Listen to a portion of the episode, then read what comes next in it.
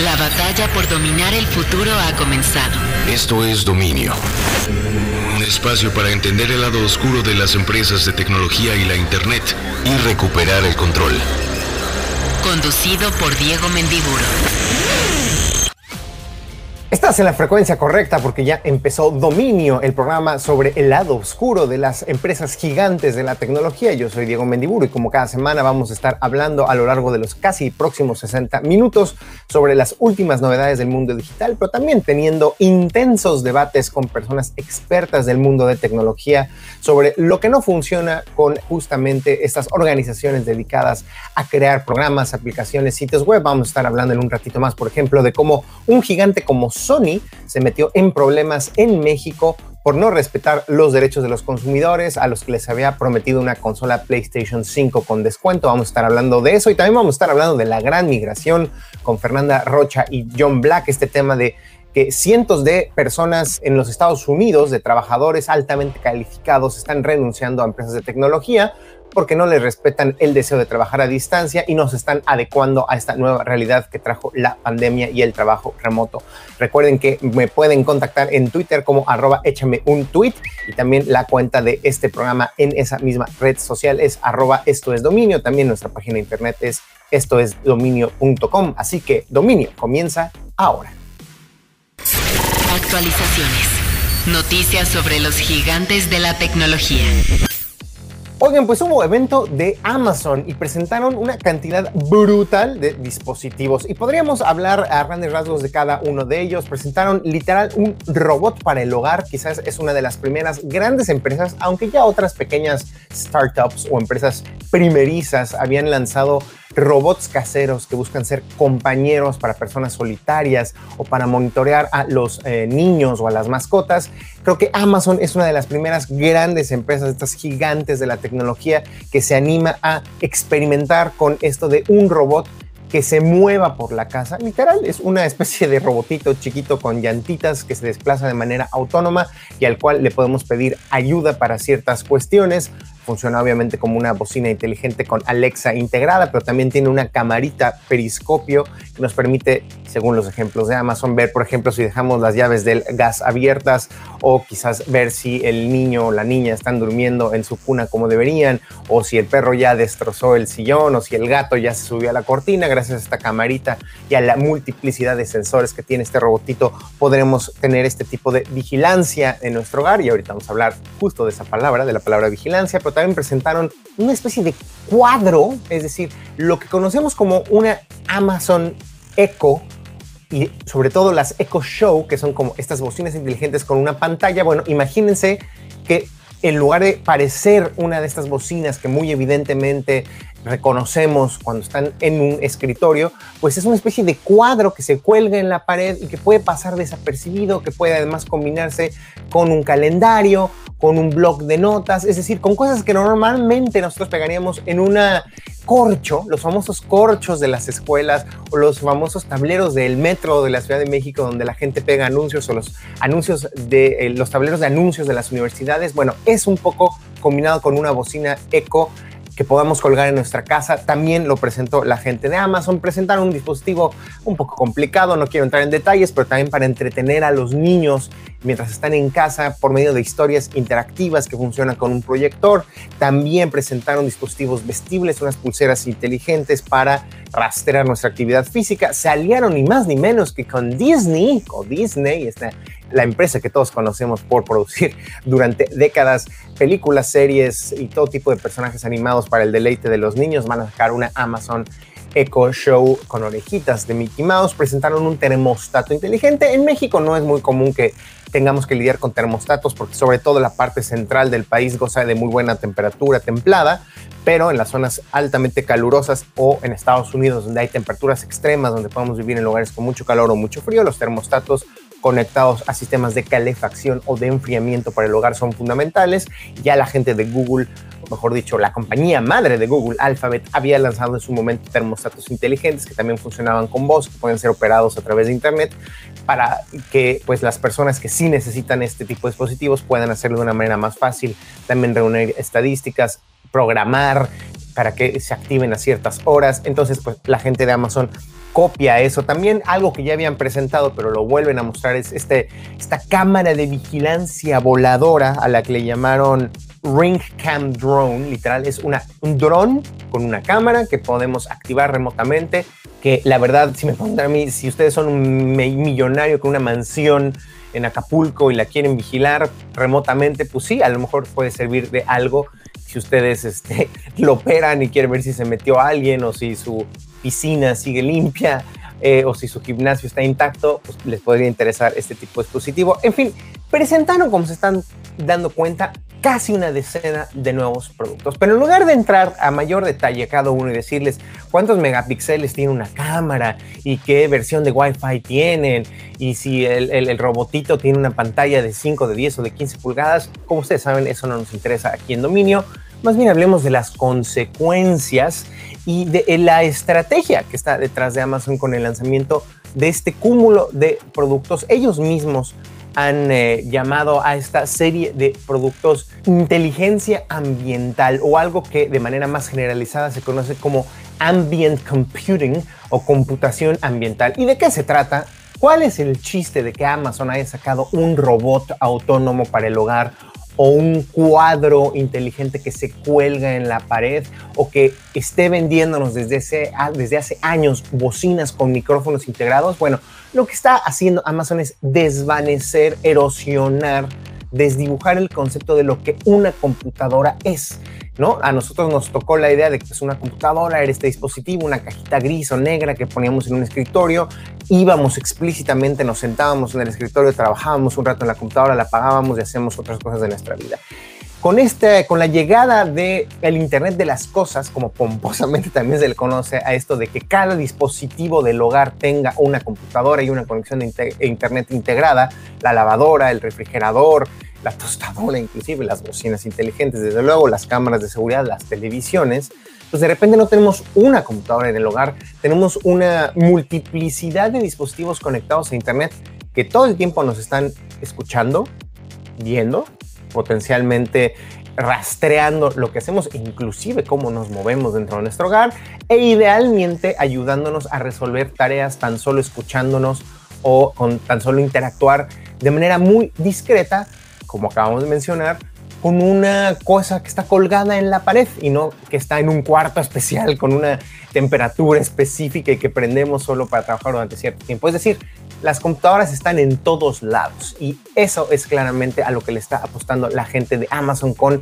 este lanzamiento de productos. Sí creo que Amazon se pone a la vanguardia de lo que conocemos otra vez como Internet de las Cosas o este tema de la computación ambiental. Ninguna otra empresa ha tenido esta habilidad de que miles, mejor dicho, millones de consumidores en todo el planeta compren estas bocinas inteligentes y las hayan sobre todo adaptado a su vida cotidiana. Creo que podemos todos asegurar que ya el tema de las bocinas Amazon Echo y en específico del asistente personal Alexa se ha vuelto ya parte de nuestra cultura popular y hay millones de videos donde vemos a personas de la tercera edad interactuando con Alexa pidiéndole canciones de su juventud y se ha vuelto algo eh, efectivamente un electrodoméstico. Ya no es voy a comprarle una computadora a mis abuelitos, es vamos a darles este asistente personal. Y esa es otra cosa importantísima en esto que Amazon llama computación ambiental o inteligencia ambiental, es este tema de que tampoco nos están vendiendo un sistema operativo necesariamente. Es más, ni siquiera necesariamente sus dispositivos, porque podemos tener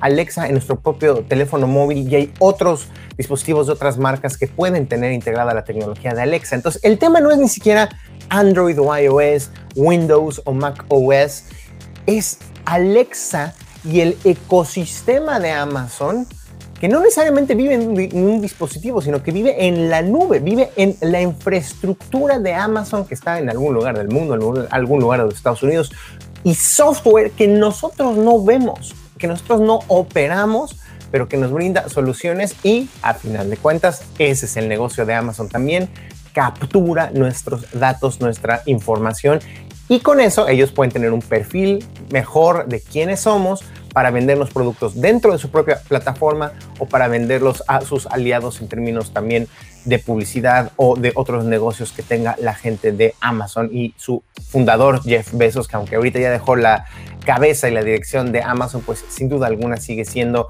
el visionario que le da la orientación a Amazon y a otras de las empresas de su grupo. Así es que muy interesante lo que presentó Amazon. Por un lado lo podemos ver como que se pone a la vanguardia de esto que hemos llamado computación ambiental, donde ya no tenemos una computadora, sino toda nuestra casa está tapizada de dispositivos que nos ven, que nos escuchan y que están conectados a Internet.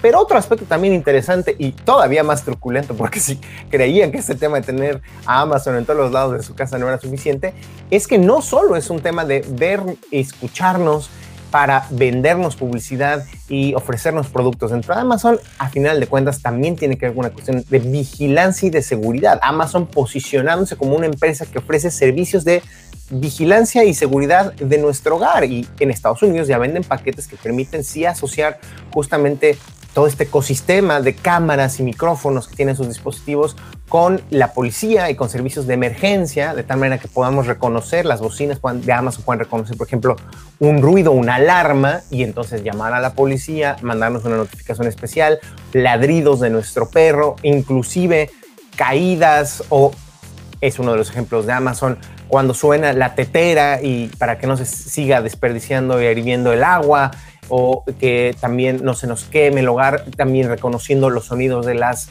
eh, sensores de incendios que son obligatorios en buena parte del mundo. Es decir, Amazon también empieza a descubrir que este tema de ponerle cámaras y micrófonos a todos los dispositivos también es un negocio porque a final de cuentas todos tenemos mucho miedo de que alguien se meta a nuestra casa, que nos roben las cosas y eso lo está explotando Amazon, pero a qué costo diríamos? Justamente recordemos esto del el capitalismo de vigilancia, como ya se le han llamado, cuando las empresas nos rastrean todo lo que hacemos, ya no solo en Internet, ya no solo en el mundo abstracto de Facebook o de Twitter, tenemos a Amazon metido en nuestras casas y eso implica que también sabe lo que hacemos dentro de nuestro hogar, sabe lo que decimos y no solo eso, nos está ofreciendo, de hecho, entrenar a su asistente Alexa que nosotros podamos decir frases o enseñarle a reconocer ciertos sonidos propios únicos de nuestro hogar, el ladrido de nuestro perro específicamente o el ruido de una puerta en particular al momento de cerrarse o eh, el ruido que hace nuestra cafetera para decirnos que el café está listo para que entonces Amazon a través de Alexa y sus distintos dispositivos ejecute otra acción como prender una cámara de video, como lanzar una alerta. Uno de los ejemplos que pone Amazon es si escuchas que o una cámara reconoce que hay alguien en, la puerta de tu casa, podemos hacer que nuestras bocinas imiten el ladrido de un perro. ¿Queremos ese futuro? ¿No les da un poco de miedo tener a estas empresas metidas literal hasta en nuestra recámara? Muy interesantes los lanzamientos de Amazon, no solo por lo que hacen los dispositivos, no solo porque es divertido que tengan un robotito para nuestro hogar, sino por lo que implica que Amazon esté en cada rincón, en cada centímetro de nuestras casas y hogares. Actualizaciones. Noticias sobre los gigantes de la tecnología. Y ya que estamos hablando del capitalismo de vigilancia, esta noticia es importantísima. Resulta que una coalición de organizaciones en los Estados Unidos, encabezada por una en particular que se llama Accountable Tech, pero estamos hablando de más de 25 organizaciones, muchas de ellas eh, relacionadas con la defensa de los derechos civiles, con la libertad de expresión, con los derechos humanos, acaban de lanzarle al Congreso de los Estados Unidos una petición específicamente para lo que ellos llaman prohibir la publicidad de vigilancia. ¿Qué es esto? Pues justamente esta actividad que hacen las empresas de tecnología de rastrear todo lo que decimos, hacemos, los sitios que visitamos, las cosas que tenemos en nuestro carrito de compras, si interactuamos o no con un anuncio publicitario, qué buscamos en Google, qué cosas nos gustan en Facebook y con todo eso van acumulando y creando un perfil de quiénes somos como consumidores y nos bombardean de publicidad y eso se lo venden a marcas y agencias para que todo el tiempo nos estén lanzando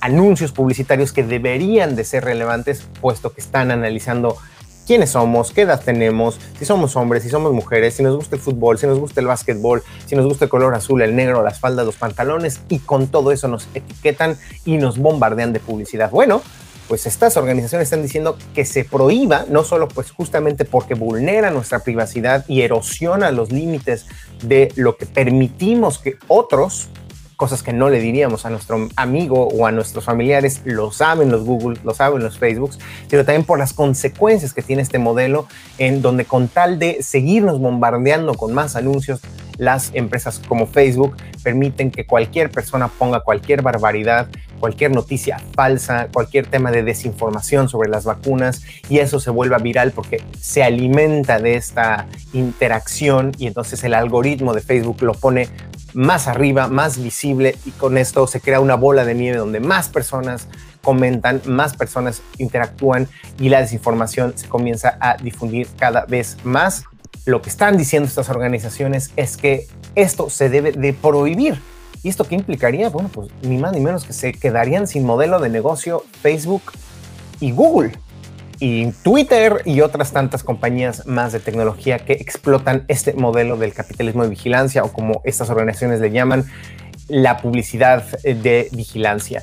Va a pasar, pues se ve muy difícil que el propio gobierno estadounidense vaya tan lejos y al final de cuentas lastime una industria que se ha vuelto tan importante, tan influyente, justo ahora que están en medio de una batalla, en una cierta guerra fría con otra potencia como lo es China, que también ya tiene sus propias aplicaciones y plataformas de tecnología que siguen este modelo, pero por supuesto aún peor tienen, eh, digamos, eh, la, conexión y la vinculación que tienen con el gobierno es más estrecha, dado que el gobierno chino les obliga a compartir la información y entonces todavía más complicada la situación. No solo son datos personales eh, que están siendo manipulados, utilizados por empresas, sino también por los mismos gobiernos. Estados Unidos va a decir, pues le dejamos el campo libre a China y lastimamos el sector tecnológico tan innovador y tan importante económicamente para los Estados Unidos, lo vemos difícil, pero lo interesante es que al menos ya una congresista estadounidense, la congresista californiana del Partido Demócrata, Anna Eshoo, al parecer así se pronuncia, ya dijo que está a favor de esta iniciativa. Entonces, aunque pareciera un movimiento de unas serie de organizaciones de la sociedad civil que difícilmente pudiera tener éxito, ya están saliendo actores políticos a decir es momento de terminar con esta pesadilla, algunos dirán, en la que las empresas de tecnologías pervirtieron lo que era la Internet, el libre flujo de información y lo convirtieron en un Big Brother digital para inundarnos de publicidad y explotando nuestros datos personales, mientras estas empresas se vuelven billonarias y hacen multibillonarios a sus fundadores. Hay ya en Estados Unidos, un país tan importante y que generalmente consideramos tan inclinado a promover el emprendimiento a las grandes corporaciones, ya hay un movimiento muy fuerte de oposición encabezado sobre todo por personas y congresistas del Partido Demócrata. Así es que si bien se ve complicado, ya no es ciencia ficción, ya no es una conversación en abstracto, ya no es un tema solo de los académicos en las universidades, es un tema que podría convertirse en política pública y que podría transformar por completo no solo eh, el Valle del Silicio, sino en general cómo funciona la Internet sobre todo cómo nosotros ponemos un límite a la tecnología y a las empresas gigantes que controlan nuestras vidas y nuestros datos a través de Internet. Premoniciones, un vistazo al futuro y sus consecuencias. Y sí, como cada semana es momento de las premoniciones en esto que ahora se llama Dominio. Yo soy Diego Mendiburu y qué gustazo me da darle la bienvenida, como ya es una tradición, a John Black y Fernanda Rocha en esto que es también su nuevo espacio Dominio. ¿Cómo están, amiguitos, donde quiera que se encuentren? Saludos. Felices de estar acá en Dominio y como cada semana traemos temas que arrancan una gran conversación con base en una recomendación y luego la afectación cultural que esto está provocando. Me encanta y yo creo que para darle inicio a esta conversación todos estamos de acuerdo que el trabajo ya no es como antes.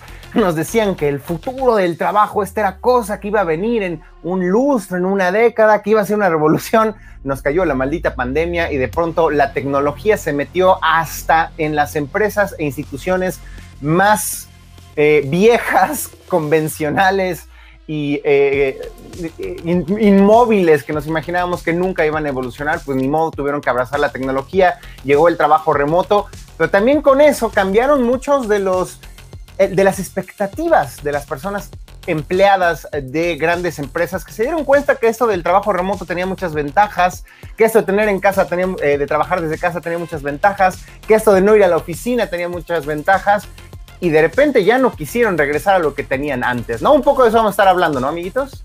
Totalmente, creo que conocimos herramientas como Zoom, que se volvió en el estándar de la conectividad o trabajar o tener reuniones en línea, Google Meet y una serie de herramientas que han sucedido a lo largo de estos últimos año y medio que COVID puso en la primera línea y que la gente comenzó a probar. Y tienes razón, creo que todos descubrimos qué significaba el home office. De hecho, hoy están regresando a trabajar a la oficina para conectarse a Zoom. O sea, es como, pues ¿para qué nos vamos a la oficina?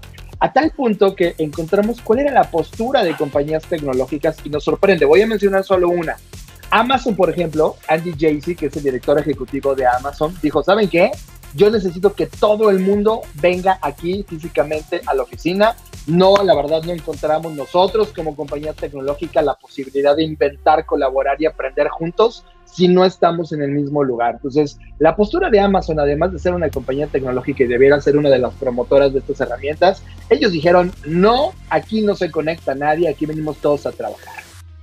Bueno, y también tenemos la postura de otras plataformas como Apple, por ejemplo, o Facebook, que ahí hay una ah, discrepancia. Por un lado, Apple quiere regresar a la oficina por esto que comenta John, de tenerlos ahí a todos para crear mejor, pero en el fondo sabemos que quiere tenerlos porque hay muchos secretos que Apple tiene que salvaguardar y este tema de ciberseguridad y además de poder compartir o no todo lo que se está trabajando en Apple, de que se salga la información, pues eso representa un costo y esa es la razón por la cual Apple no quiere que sigan trabajando desde home office. Y por el otro lado, Facebook es de estos que hemos mencionado, pues alguien que sí, sí piensa en este mundo híbrido en el que dice, bueno, está bien, tienen razón. O sea, podemos al menos esperar que la mitad de la fuerza laboral que colabora aquí en, en Facebook, pues pueda venir o tener este sistema en donde vienes algunos días, otros días desde tu casa. Pero creo que al final del día lo que está, para mí hay dos cosas importantes. Uno, la paradoja que las empresas tecnológicas, que se supone que, o sea, cuando piensas en estas empresas dices, pues son, obviamente pueden trabajar de manera remota porque hacen tecnología, entonces usan la tecnología. Me, me llama mucho la atención que sea paradójico y que estas sean las empresas que piden que regresen y por otro lado, también el tema de la perspectiva de los empleados, como Diego decía al inicio, ¿no? Este tema del polyworking, que es como no solo el home office, sino que te diste cuenta que podías trabajar desde tu casa, desde la playa, desde donde se te diera la gana, siempre y cuando tuvieras conexión a Internet. Yo creo que aquí el punto es, digamos, los, las personas trabajadoras, que bueno, es buena parte de la población, incluidos nosotros, nos dimos cuenta que había una alternativa a lo que convencionalmente nos imaginábamos como trabajo. Y pues algunos no quieren regresar a lo que existía antes y el choque está, o la clave, mejor dicho, es en la existencia o no de un diálogo, de una comunicación y de una serie de políticas y de acuerdos realizados colectivamente entre los líderes de estas empresas y las personas trabajadoras que les permita entonces llegar a un punto en común y decir, bueno, va, tú Apple quieres que regresemos por cuestiones de secrecía, danos flexibilidad para a lo mejor escoger unos días de sí trabajar a distancia, o danos más prestaciones, o páganos el transporte. Y parece que ese diálogo no está existiendo, al menos no en Apple, que yo creo que es la empresa grande que más eh, se dio a conocer y más noticias surgieron de esta inconformidad, inclusive de una protesta formal de las personas trabajadoras de Apple. Pero hay otras, como ustedes decían Facebook, que al parecer sí están escuchando un poco más. También me pregunto si no tendrá mucho que ver con los modelos de negocio y con el tema de la tradicional secrecía de algunas de estas empresas. No sé qué opinan. Sí, yo opino eso, pero también opino que ni siquiera dio tiempo para el diálogo, que fueron tan cerrados que la gente dijo, ay, mira, ¿sabes qué? ya ni quiero compartirte mis ideas ni darte propuestas. Y se dio este fenómeno que se está conociendo en Estados Unidos como la gran renuncia. Y esto es lo que realmente nos ocupa y nos preocupa en este momento, cómo están cambiando la percepción de lo que significa el trabajo y de lo que significaba el trabajo antes de la pandemia. Hoy, para que se den una idea, 4 millones de empleados, que eso representa 2.7% de la fuerza laboral en Estados Unidos, abandonaron su trabajo en este abril pasado. Eso es un récord que nunca se había visto. Y las razones son varias, pero entre ellas justo está este de yo ya no quería regresar, a ese mundo ya no, o sea, yo ya me di cuenta que aquí disfruto mejor esto o que hago mejor aquello, que me relaciono mejor con mi familia, con las personas o simplemente porque me gusta aquí estar solo y no estar allá en el trabajo. Bueno, hay muchas razones y creo que aquí la palabra clave de todo esto es que no hubo un tema de flexibilidad, o al menos no lo está habiendo en este momento. A mí me sorprende, sinceramente, este, este tema global, porque si bien los datos son de Estados Unidos, estos 4 millones que en abril decidieron reconsiderar su posición sobre cómo estaban trabajando, realmente es un cambio cultural. ¿Sabes cómo me siento? Como en medio de una revolución, como la Revolución Francesa, cuando se discutió por primera vez cuáles eran las condiciones de trabajo. Esto es equitativo. Estamos viviendo, gracias a este fenómeno COVID-19, que fue el principal promotor de esta discusión, el cómo debemos hoy entender qué significa trabajar, qué significa ser productivo, qué significa producir y bajo qué condiciones y valores estás haciéndolo todo ese contexto está provocando que, sí, si bien estamos midiendo solo Estados Unidos ahora mismo, en todas partes del mundo se esté discutiendo sobre esta posibilidad de terminar lo que estés haciendo para buscar algo mejor. Hay un dato que dio Microsoft de todos sus empleados globales. Ellos encontraron que el 70% de los empleados actuales que ya experimentaron este trabajo desde casa, ellos quieren encontrar justo un punto medio, una, opción flexible entre trabajo remoto y lo que ya estaban haciendo. Y el 45% de todos ellos están considerando de que no resolverse puedan buscar, renunciar e irse a otro lugar.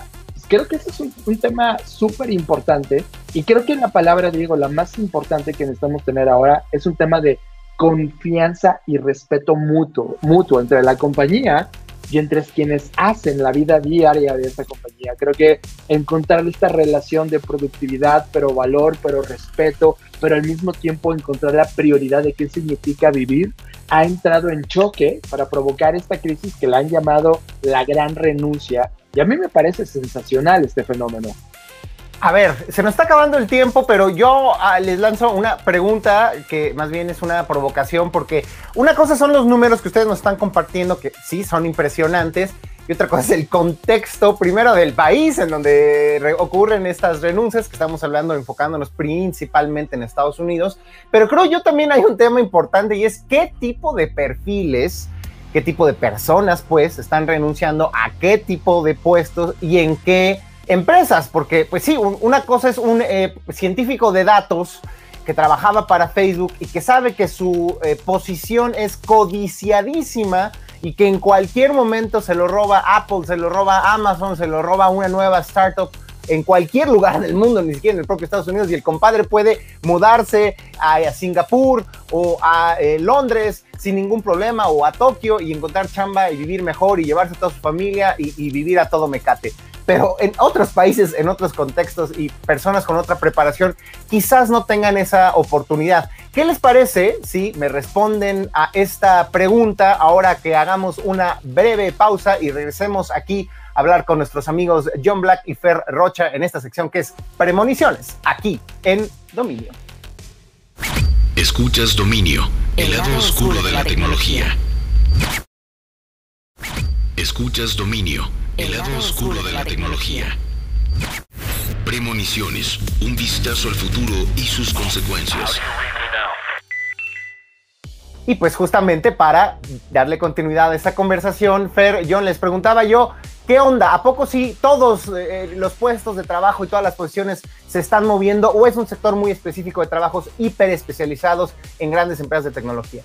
Grandiosa pregunta. Claramente esto tiene que ver con personas que tienen privilegio de uno, tener una, un trabajo relacionado a una herramienta tecnológica. Sí, el segmento tecnológico es el que está reportando estos datos, porque fuimos, y me considero parte de ese segmento, los únicos que pudimos hacer este trabajo en nuestras casas.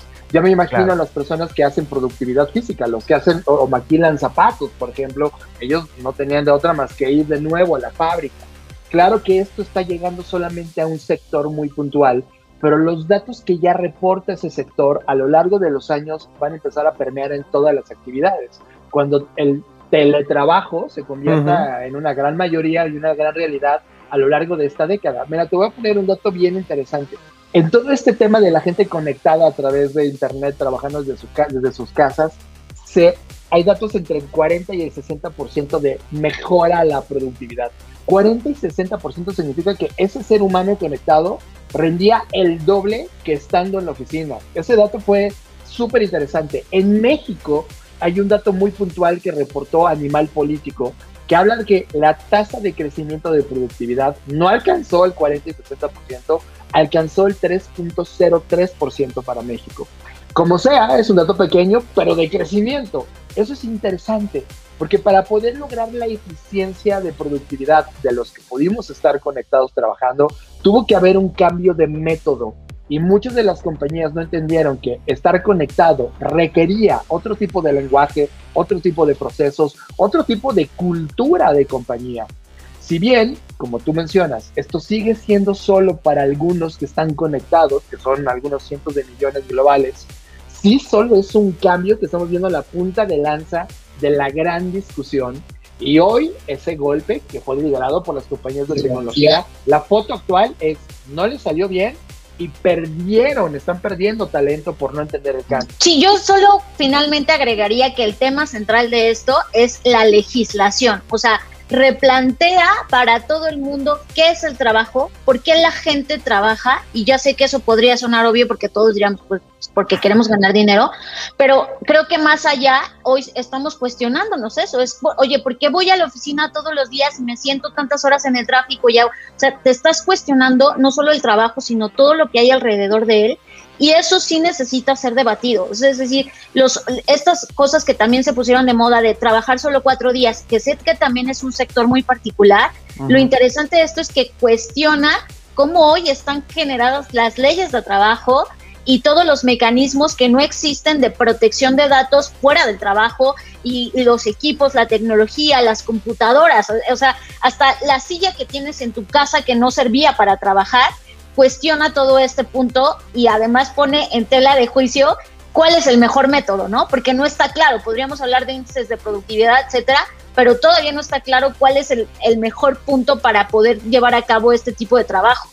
Y, la pregunta es si los gobiernos tienen la reacción necesaria para adaptarse a estas nuevas realidades que ya nos dimos cuenta que no van a ser pasajeras. Es decir, no solo es cómo los gobiernos reaccionaron ante la pandemia y el trabajo remoto súbito, sino cómo se están o no trabajando en propuestas de leyes que justamente vean que esta es una realidad que llegó para quedarse y que incluye no solo el trabajo remoto convencional o el trabajo desde casa, sino ahí sí el trabajo remoto en cualquier lugar, ¿no? Que la gente se lleve su computadora y trabaje de viaje en un eh, café internet, en un coworking space, a lo mejor sí en la playa, en medio de un bosque con internet satelital de Elon Musk, que existan estos llamados nuevos nómadas digitales que no tienen un hogar y que pueden estar literal trabajando cada semana en un lugar del mundo distinto, en permanente movimiento. Y por supuesto también esto que ustedes dicen, la, las habilidades que ahorita parecen inherentes, propias del sector tecnológico, pero que ahora, pues los profesores de universidades públicas, yo platicaba antes en Cuerti con un profesor de la Universidad Autónoma Metropolitana que me decía, pues el enorme esfuerzo que requiere para muchos profesores eméritos de edad mayor eh, estar dando clases cuatro, cinco, seis horas consecutivas en línea qué pesado es. Y eso también requiere habilidades ya no solo tecnológicas, sino pedagógicas. Eh, y diría yo inclusive como de, de, de, maestro de ceremonias para estar lidiando con 40 personas que están del otro lado de la pantalla. Es decir, se necesitan las dos cosas. Por un lado, los gobiernos reaccionan, pero también hay un tema de habilidades y de educación que no me queda claro quién va a tomar la batuta al respecto.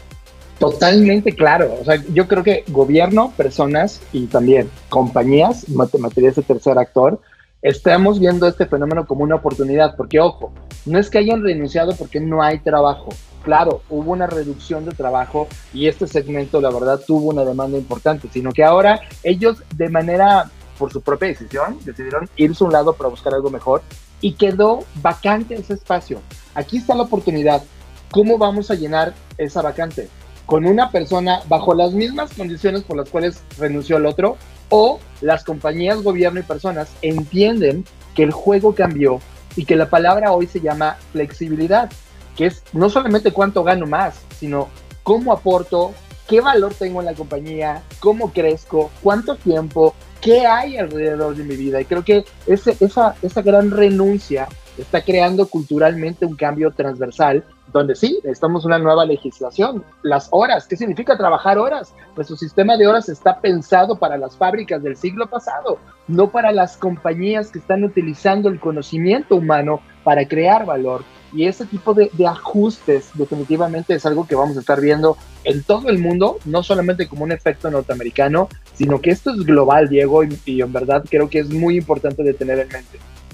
Y bueno, también hay un efecto negativo del cual hay que hablar, aunque sea brevemente, y es que también parte de lo que tienen que legislar los estados, los gobiernos, y que nos tiene que dar muy claro es que también se erosiona la frontera entre el trabajo y la vida personal, que ahorita lo que hemos estado platicando es que pues las personas privilegiadas en grandes empresas lo disfrutaron y a todo mecate y ellos dominan ya de estar conectadas a internet, internet satelital y en su coche, entonces podían trabajar en cualquier momento y sentían que estaban pasando más tiempo en casa, pero puede ser un espejismo y en realidad esa división física que existía entre tus horas de trabajo, te salías de tu casa así temprano, ni modo, te despertabas temprano, pero regresabas a tu casa y te podías desconectar ahora ya no existe y existen jefes que a las 12 de la noche te mandan un correo y tienes que contestar. Exacto. De hecho, en algunos países en Europa se comenzó a cuestionar la legislación del derecho a la desconexión, que esa es la otra parte, ¿no? Donde tenemos por un lado el incremento en productividad, pero como dice el último meme del momento, pero ¿a qué costo?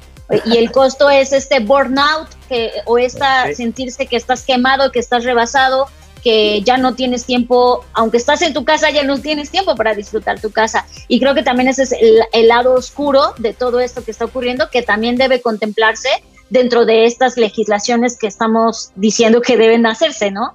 ¿Y sabes qué pasa, Diego? Creo que aquí la crítica fuerte es quienes deberían estar poniendo el ejemplo de este cambio son las compañías tecnológicas, las compañías que ofrecieron este servicio, las compañías que llevan más de década y media promoviendo esta cultura digital que hoy está aquí en el presente.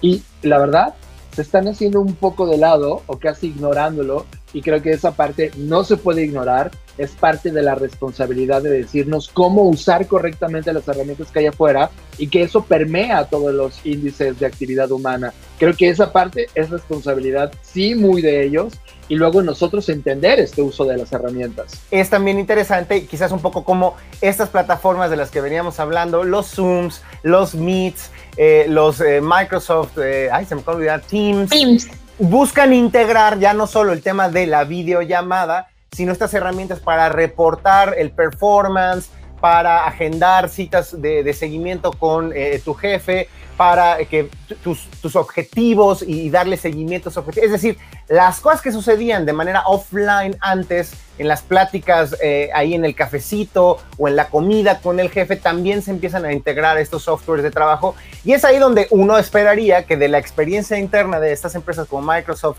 como los Googles, como los Apples, pues empiecen también a reflejarse estos cambios en estas plataformas de software que son utilizados por cualquier otra empresa alrededor del mundo, ¿no? Sí, además, como ya lo habíamos recomendado anteriormente, pues este agregar funcionalidades es justamente para eso, para intentar romper la barrera o la frontera que hay eh, en, ante esta falta de contacto físico. Yo el riesgo que le veo a esto último que comentas, que se traquee o que se mida tanto ah, performance, uh.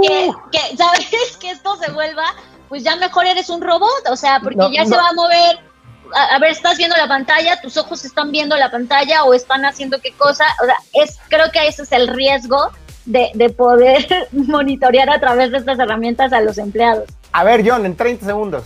Ah, pues salió esto, que los que entregan productos en la calle ahora tienen un software que mide los, los dónde están volteando. Y resulta que si voltean a ver los ojos de al lado, le quitan centavos o dólares en ese día de entregas, porque ellos están haciendo eficiente cada segundo de mm, entrega. Y eso es una, una, locura. Yo pondría nada más un tema, Employer Experience, es algo que vamos a poder, poder platicar en otro día, Exacto. pero la experiencia de, la, de ese trabajador o colaborador se va a convertir en algo tan importante como hoy hablamos de usabilidad o UX UI.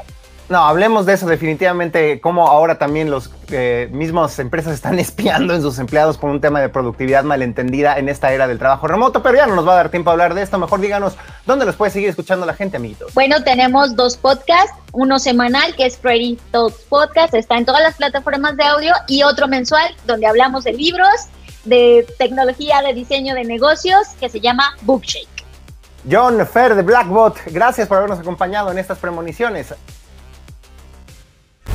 Interacciones. El debate de la semana con expertas en tecnología. Y estamos de regreso en esto que es Dominio, el lado oscuro de la tecnología aquí en Reactor 105. Y pues como ya sabrán, si nos escucharon la semana pasada, tenemos una nueva sección llamada Interacciones, en donde justamente debatimos, interactuamos, discutimos con personas expertas del mundo de la tecnología y que específicamente tienen temas de mucha vigencia, de mucha coyuntura en nuestro actual contexto, que son importantísimos que como ciudadanos y consumidores sepamos a la perfección. Y por eso me da muchísimo gusto saludar. Si ustedes escuchaban QWERTY, ya les eh, reconocerán estos nombres a Fiorentina García y Maximilian Merck de TechCheck, una organización que nace para defender los derechos de los consumidores en México, pero voy a dejar que ellos primero se presenten y nos cuenten un poco qué es TechCheck. Querida Fio, querido Max, ¿cómo están? Bienvenidos a Dominio. Muchas gracias, Diego. Muchas gracias por el espacio y a todas las personas que nos están escuchando. Aquí Fiorentina de TechCheck. Diego, un gusto regresar aquí con, contigo hoy desde Maquelia del Pacífico, aquí en Guerrero, durante mis vacaciones. Un gusto saludarte. No, pues imagínense, le interrumpimos las vacaciones al Max, así es que vamos a tratar de que esto valga mucho la pena, porque si no, no se nos va a broncear completamente, van a quedar ahí desparejo. A ver, cuéntenos, Fío, Max, ¿Qué es TechCheck? ¿Hace cuánto comenzaron esta lucha, en el mejor de los sentidos, por los derechos de los consumidores? Y hasta ahorita, ¿qué es lo que han logrado con sus iniciativas? Primero, con TechCheck, Diego, queremos construir una organización de consumidores en línea confiable. Nuestras áreas de trabajo es la transparencia del mercado electrónico, la protección y defensa de las y los consumidores digitales y con esto esperamos contribuir a tener una economía digital mucho más justa y transparente.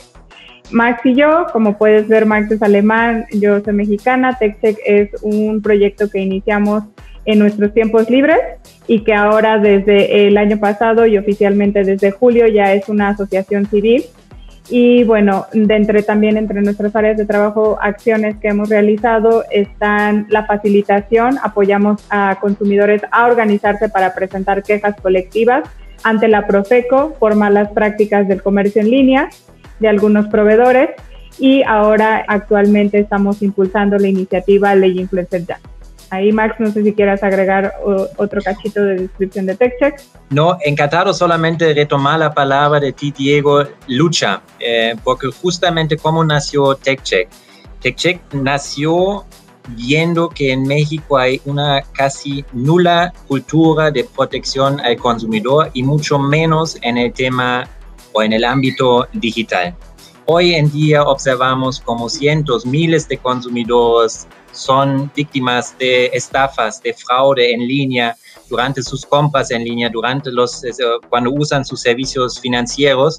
Y, y TechCheck justamente quiere eh, en este sentido acompañar, defender y también generar una conciencia para una cultura diferente de protección al consumo en México. Pues eh, bienvenidos a este nuevo espacio y qué les parece si para entender, y de eso un poco va a ser la serie de colaboraciones a lo largo de los próximos meses que tendremos con ustedes, no es un trabajo que vayamos a terminar el día de hoy, pero creo que parte de lo que vamos a estar eh, hablando constantemente es qué es esto de los derechos de las personas consumidoras, en particular en el contexto mexicano, y de cómo sobre todo las empresas que tienen presencia en línea que tienen ventas a través de Internet, pues muchas veces vulneran esos derechos, y creo que no hay mejor manera de entender un poco esta lucha otra vez, esta batalla pues justamente con ejemplos tangibles, hace unas semanas escuchábamos justo que la Procuraduría Federal del Consumidor pues se unió a una, corríjame si me equivoco, a una demanda colectiva, es decir, se organizaron muchos consumidores en contra ni más ni menos que de un peso pesado, al menos, no sé si en términos del tamaño de la compañía, claro que es una compañía muy grande, pero no tanto como otras.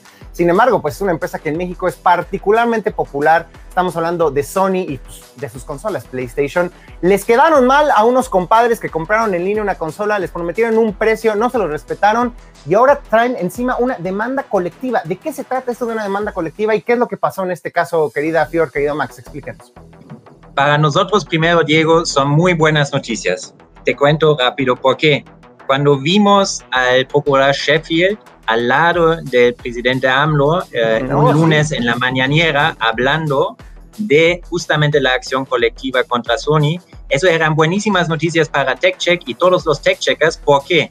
Porque nosotros en su momento, ah, yo creo en noviembre, si no mal recuerdo, en noviembre de 2020, facilitamos la organización de una queja colectiva. Eso es como el primer paso. Una queja colectiva tiene el objetivo de conciliar entre el proveedor y los consumidores.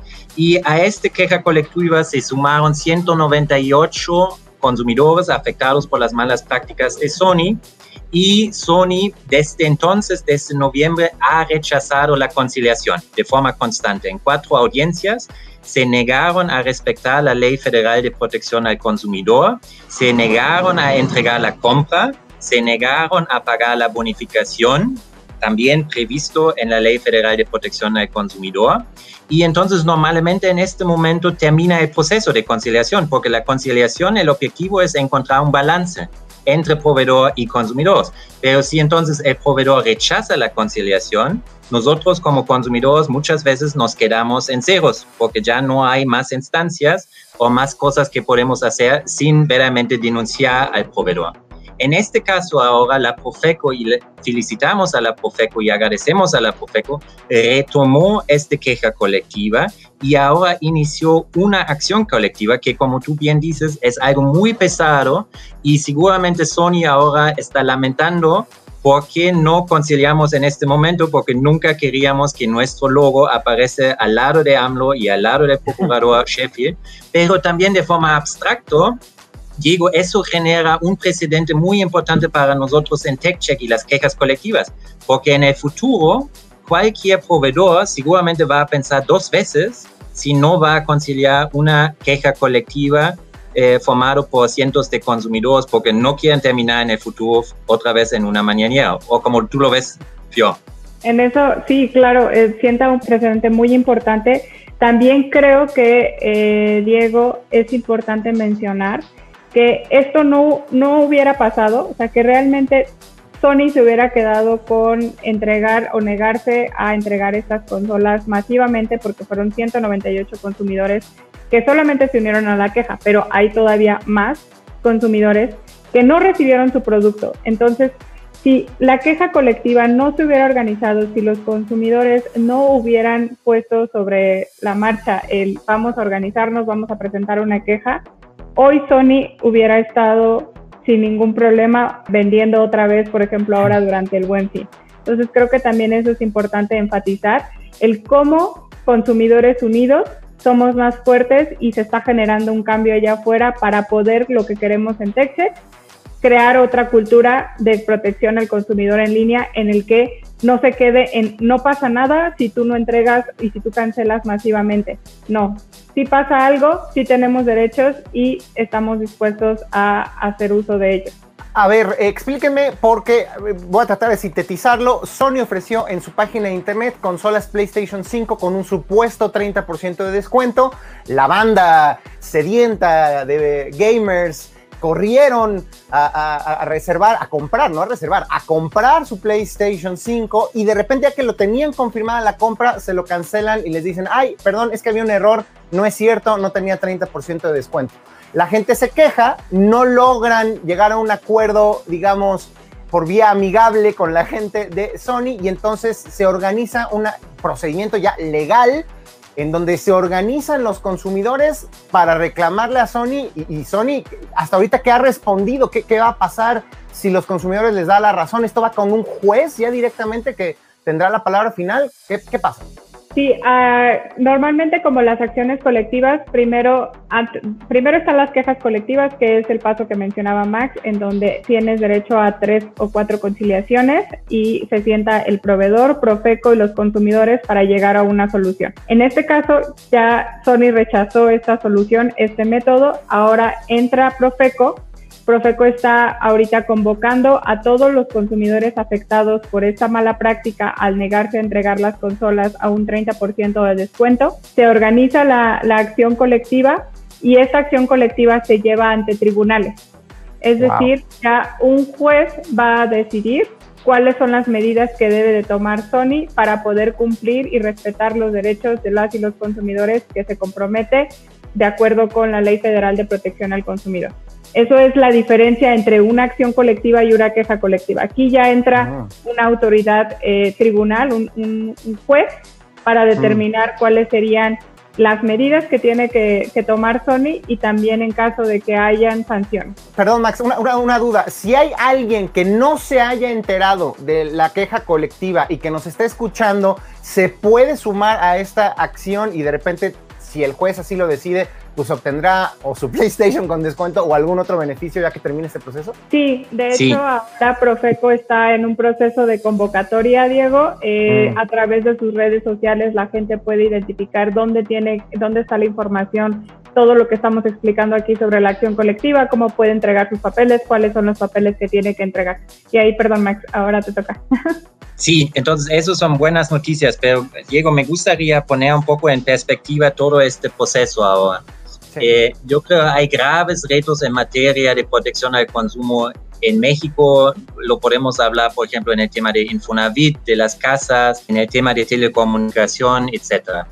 Entonces, por un lado, está bueno que la Profeco retoma principalmente una queja facilitada, una queja colectiva facilitada por TechCheck, y entonces no deja en la impunidad este como práctica eh, de Sony.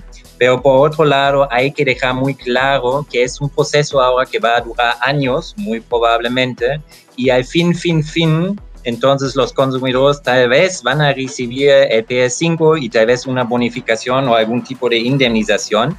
Eh, pero hay, yo creo, graves retos en esta materia donde la Profeco podría tomar un rol más activo y defender y proteger a miles de consumidores. Como tú lo mencionaste, es un área muy específico, eh, los gamers que en este día compraron a un descuento de 30%, eh, y, y, eso es bueno, eh, pero tenemos graves retos en todo este ámbito aquí, aquí en México. Pero lo que quería enfatizar también es, Diego, la práctica de Sony es algo muy anticompetitiva. Porque si tú comprarías una consola en su momento en una tienda física, llevas la consola, vas a tu casa y la usas la primera vez, ¿no? En, si funciona bien y, y entonces normalmente el día después no viene el gerente de la tienda física y dice, oye, perdón, nos equivocamos con el descuento, por favor, regrésame la, la consola eh, y mañana lo puedes comprar a un precio de 40% más arriba, ¿no? Eso sería inimaginable eh, en, en, compras físicas, pero Sony en su tienda online se toma el derecho y abusa esta posibilidad para pues cancelar de forma masiva las compras y eso por eso yo te dije que es también una práctica anticompetitiva porque los consumidores que compraron en la tienda de Sony este día del lanzamiento con un descuento de 30% ya no tienen la posibilidad de comprar la misma consola en otra tienda en línea, tal vez a un descuento de 20%, lo que hubieran hecho, ¿no? Entonces también tenemos que analizar esta práctica desde una práctica anticompetitiva para que no, cuando yo como tienda no quiero que otras personas compran el día en otra tienda, solamente voy a ofrecer un descuento artificial y después el próximo día voy a cancelar todas las compras, ¿no? No sé si me explico bien, pero entonces también desde una perspectiva de empresas es muy importante este caso de Sony. Sí, o sea, yo creo que ya para ir concluyendo, Max Fio, lo importante de este caso es que sienta un precedente de que cuando las grandes los grandes comercios en línea cometan ya sea un error, porque errores de humanos y estas empresas son operadas por humanos, o porque genuinamente estén bajo un esquema ahí de algún tipo de engaño, los consumidores, los ciudadanos finalmente podamos organizarnos, reclamar y saber que tenemos una batalla que se puede ganar y que es nuestro derecho además que nos respeten en este caso los descuentos, las ofertas o los precios que ellos ponen, que ellos mismos, no nosotros, que ellos mismos ponen en sus sitios. Es decir, en conclusión, esta experiencia con la gente de Sony nos hace ver que si la próxima vez que compremos en Amazon, en Liverpool, en El Palacio, en Sears, en Sanborns, en cualquier tienda en línea, nos tienen que respetar los precios y si no, va a haber consecuencias para estas empresas, ¿correcto? No lo pudiste haber dicho mejor, así es, justamente con Teche queremos que el no pase nada ya no exista, ¿no? El si pasa algo, sí nos podemos organizar, juntos somos más fuertes y hay medidas para poder ganar esta batalla. La primera es, primero, antes que todo, pedir la solución con el proveedor, siempre como lo hemos dicho, no por teléfono, por favor, háganlo por escrito, envíen un correo porque así papelito habla, como decimos en México. Segundo, si no nos hacen caso, nos podemos organizar en una queja colectiva para presentarla ante la Profeco y ahora como acaba de decir Max, yo creo que con esto que acaba de pasar, proveedores, ojo, Si no concilian en las quejas colectivas, pueden terminar en una mañanera con el presidente. Ay, qué belloso, ¿no? Eso hasta, hasta a mí me dolió. Oigan, pues se nos acabó el tiempo, querida Fío, querido Max, pero cuéntenos dónde lo puede contactar la, a la gente, dónde pueden saber más de TechCheck, dónde los pueden seguir ustedes en redes sociales, correos, lo que nos quieran compartir. Pues nos encuentran en las redes sociales arroba TECCHSKMX, en Instagram, en Twitter. En nuestra página web ustedes siempre pueden informarse sobre las próximas quejas colectivas.